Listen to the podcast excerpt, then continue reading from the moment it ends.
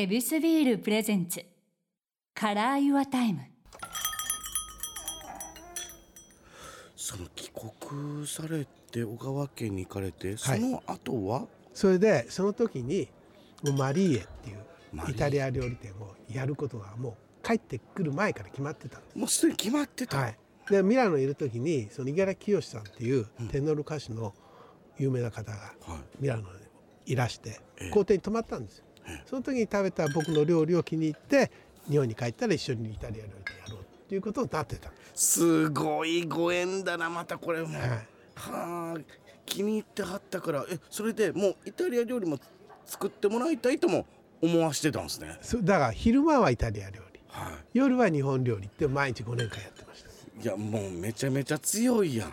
腕としては完璧ムキムキなってますやん。あそれでじゃあマリーエというお店をええ。やられたということなんですね、でそれも小皿料理だった。へそれで毎日満席です。えうわ。だから奥さんがねなんておっしゃったか、毎日お札数えるのが楽しかったって。うわ素敵。うわ。もう経済も上昇の時。そうですね。はあすごい回転率で。また珍しいと。そうなないですから。イタリア料理店だからこそのこの走り片岡シェフはここマリーエから始まったんです。イタリア料理を始めたということなんですね。あのは一番最初に始めるってなった時にこれ日本人の口とええ。こう馴染ますためのワンクッションみたいなのってあるんですか？だから懐石小皿料理でそれがすイタリア風懐石小皿料理。ちょっとずつ小さい小皿で日本人が慣れていくと。そうですそうです、で結局癖になると。えでリピーターが多くなえる。そうです。すごいなこの小皿。へえ。それでその当時は多分6500円ぐらいだったかな、当時で？うん、結構なお値段。そうですね。はい、うん。それでも繁盛してる。そうです。すごいな。あこれはあれか。片岡シェフ自身もこの惚れ込んだのは小皿で惚れ込んでいったからそうです。自分のこの愛していった過程を小皿に表現した。そうですそうです。素敵。じゃあそのマリーゲをずっと続けられてたっていうことでもないですよね。6年間。6年？やったんです。おこれまたなんで？いや最初に契約が6年だった。なんできっちり6年で？いやそういう契約だった。いや気に入ってた繁盛やったら普いや通ねそう本当はそうだったんですけど。いやだから6年経ってまあ一応6年だったんですけど、はい。もうねお店は片岡さん繁盛したらあげるからって言われてたの。ええ。もらえるやん。だってそんだけ繁盛したらくれるわけないじゃん。うわー。納得。ねそれはあなるほど。だけどもそういうことじゃなくて、はい。やっぱり自分のお店をしたらどうかなっていうきっかけを作ってくれた人がいるんですよ。へえ。またそれがね引き抜きなんですよ。すげえ。だからい4年経った時にまだ6年契約2年残ってる時にねそれで来ていらしてはい。僕と家内をすごく口説くわけですよ。家内はレジでやってました。はい。どうやって口説いていくんですか？ちょっといい話が聞けるな。すいません。大人の話だ。はもうだからいろんな条件を言うわけですよ。自分とこのお店に招待されて。いへえ。それで自分とこの六本木のお店ですけどね、はいそれでもう今度イタリアンをやるんで、うん。そのお店をやってほしい。でいやけどそんなんねまだ2年なるしっていう会話ありそうですますよね。でもその当時の給料がすっごかったんです、それでさらにこれで君が気に入らなかったら、うん。あなたのお店を一軒出してあげますって。すげえ。それぐらい儲かってるお店だなるほど。超いいお給料プラスアルファもとんでもないこと。もちろろんあの支度金とか、うん。解約のあれとかもう全部払いますから。んなんやねんこれ。だからえーその時多分ね、はニューヨークに支店を出すはずだったと思うんですそのイタリアンを展開で。でもどうしても片岡シェフもうモート感とこうグッと力強く広げれない。で僕を断っちゃったからあ。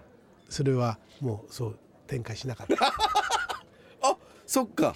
僕はいなければできない話。そうですよね、でイタリアントマトになっちゃったんです。よ僕バイトしてた。そうですか。はい。ああれこれおいいですか？この話って、うわー素敵。えー？イタリアントマトに貸したその場所。あそういうことなんですね。はい。はい、僕皿洗ってましたから。あそうですか。へえええそうなんですね。ちょちょちょえらい話そそれてまいりましたけども。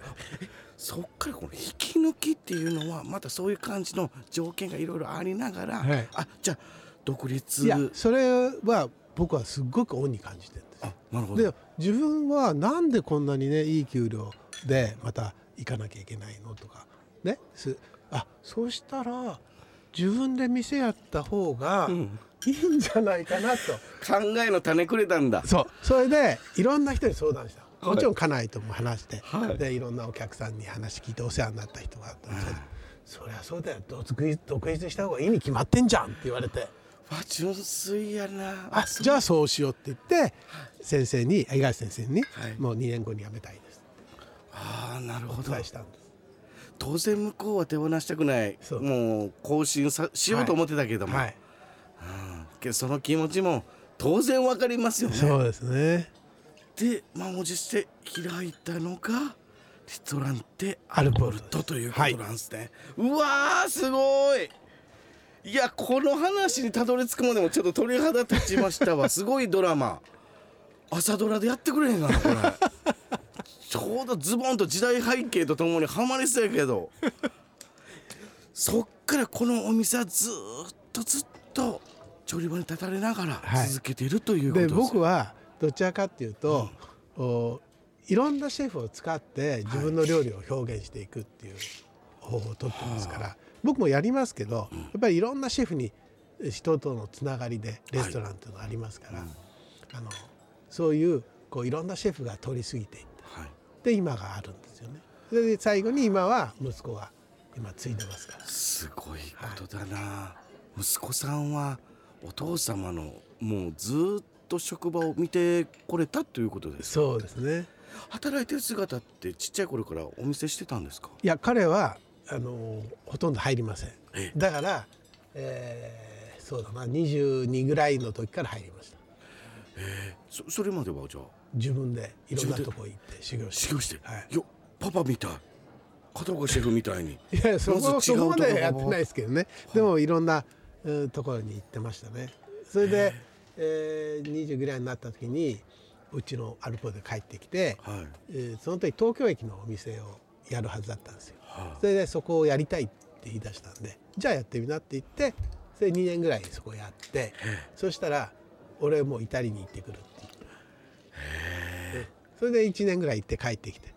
それでおうち今のアルポートに入ったんですね。そういうことなんですね、あやっぱりこう親父のお店っていうのは好きやって言ってくれてるんですか？いやそうですね。だから自分がだってみんなできてるじゃないですか。お店はあるしお客はいるし。ね。いやけどすごいことだな。やっぱり味もやっぱ掘り込んでいって成長したからこそ比べるものも舌もありますしね。そうですね。じゃあそういう意味でもこの片岡シェフ自身でこの働いてる中でこの一番楽しいなと思う瞬間ってどこであるんですか？えーやっぱり一番楽しいのはやっぱりお客さんがうん。帰りにね美味しかったよって言って帰ってくれるのが一番嬉しいんですけれど、はい。でもそれってお客さんっていうのは裏返しもあるからね。ほう。いやおお世辞だけっていう場合もあるじゃん。だからその見極めをちゃんとしなきゃいけない。すごい。どうやって？いやもう最初のうちはそうだと思って素直に受け止めることできるんだけど,、なるほど。年取ってくるとひねくれてくるから。いろんな人間を見たから、えはい、あこれマジで言ってんな。でもねやっぱり帰ってきてくれる人はやっぱり美味しいと思ってくれてるわけ、なるほど。でも人間はそれぞれ舌の感覚みんな違いますから、はい。うちの料理を気に入ってくれる方となんだこんな少しずつ出してこんな食った気しねえよっていうような人だっているわけじゃないですか、ああそういうことか。うん、だからやっぱりうちのファンはうちのファンっうんていうことなんですよ。ってことは結構お客さんとこうおしゃべりされる。僕は多いです。だから僕はホールに出てますだからその時にあの気が向いた人には作る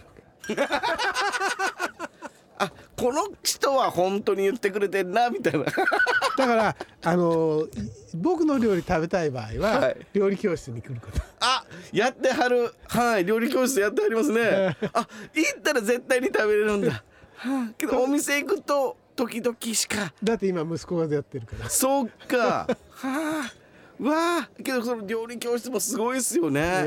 はい。結構本格的に教えてくださる形でしたよねあれ。いやね僕ってすっごいいい加減だからまっとうにレシピ通りやらないんですよ。そうなんですか？だからうちの息子は言うの親父の料理教室はねこんなお客さんが分かんないよこれって。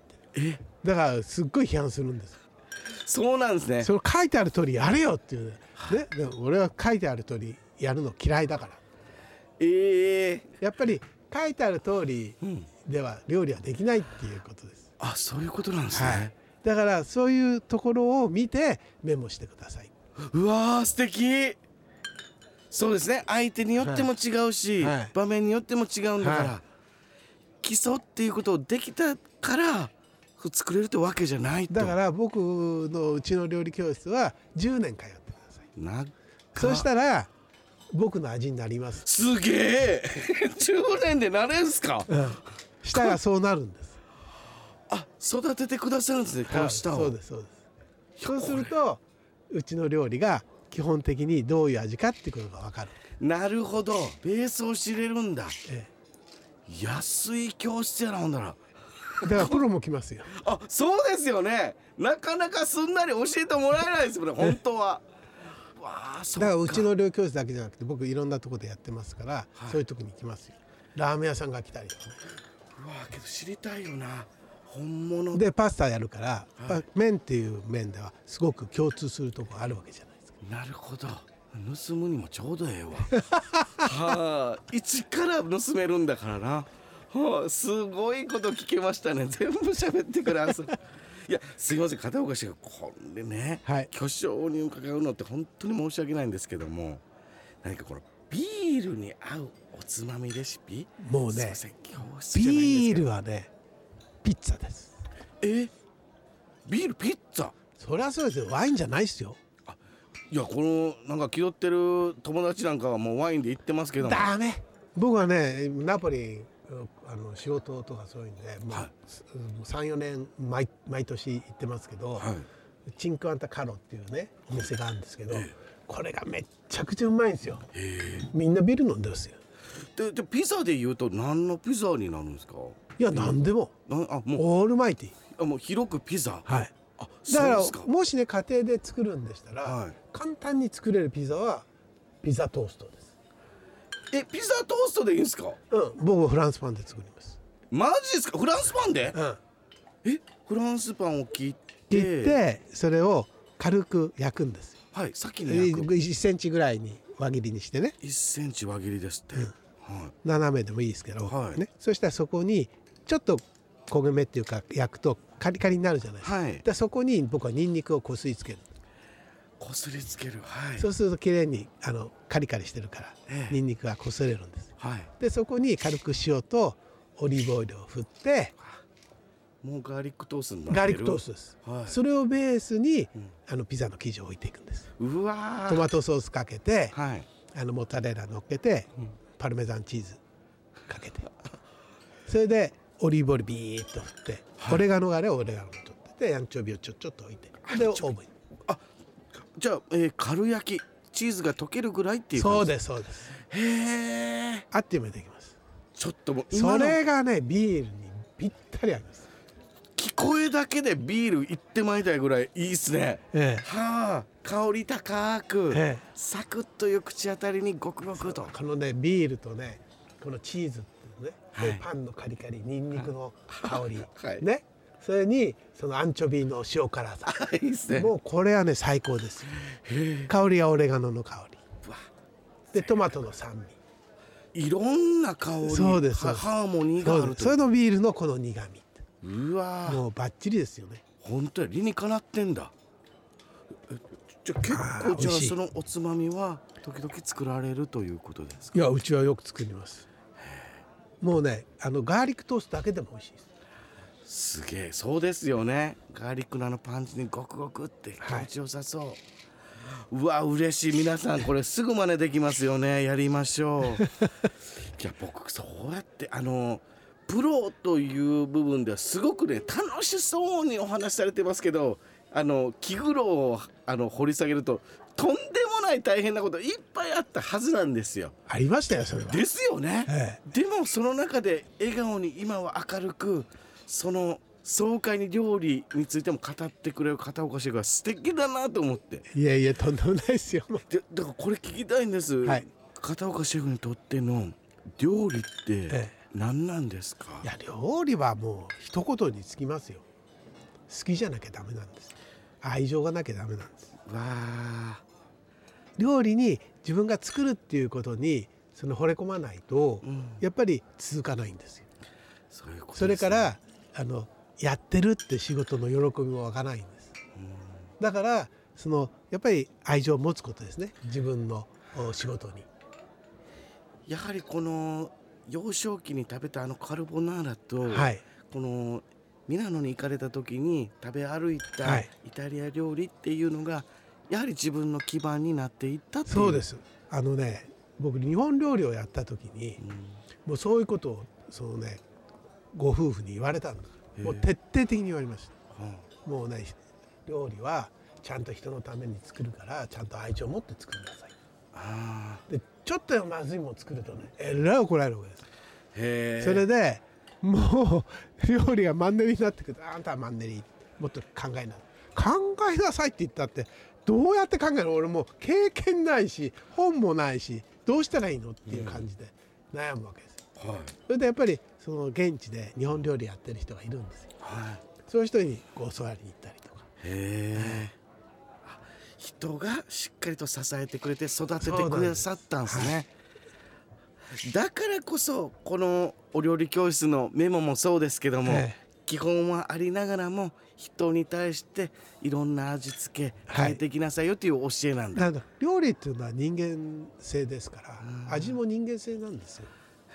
だから何もあの人のやってることを真似する必要ないし自分の我流でいいんですよ。なるほど。それが自分の味だと思ってるんです。だから息子は息子の味なんですよ。息子は僕の真似しないですから。ええそうなんです。じゃあお店自体の味って。もう性格全然違うの そうなんですね。あの子はお母さんタイプです。そう A 型だから。俺 B 型だから あそうなんですね、はあ、マイウェイマイウェイいやけど素敵。マイウェイがあるからこそ社会に揉まれながら、ええ。ちゃんと人のことほんで自分のことじゃあ料理のことでなったら愛情を込めてプレゼントということですもんね、はい。はい。仕事の真髄と料理に対する心構え聞かせていただきました。すごい話聞けてよかったです。いやけどこのまだまだちょっと聞かせてもらいたいんです。またお付き合はいい。よろしくお願いします、ありがとうございます。ありがとうございます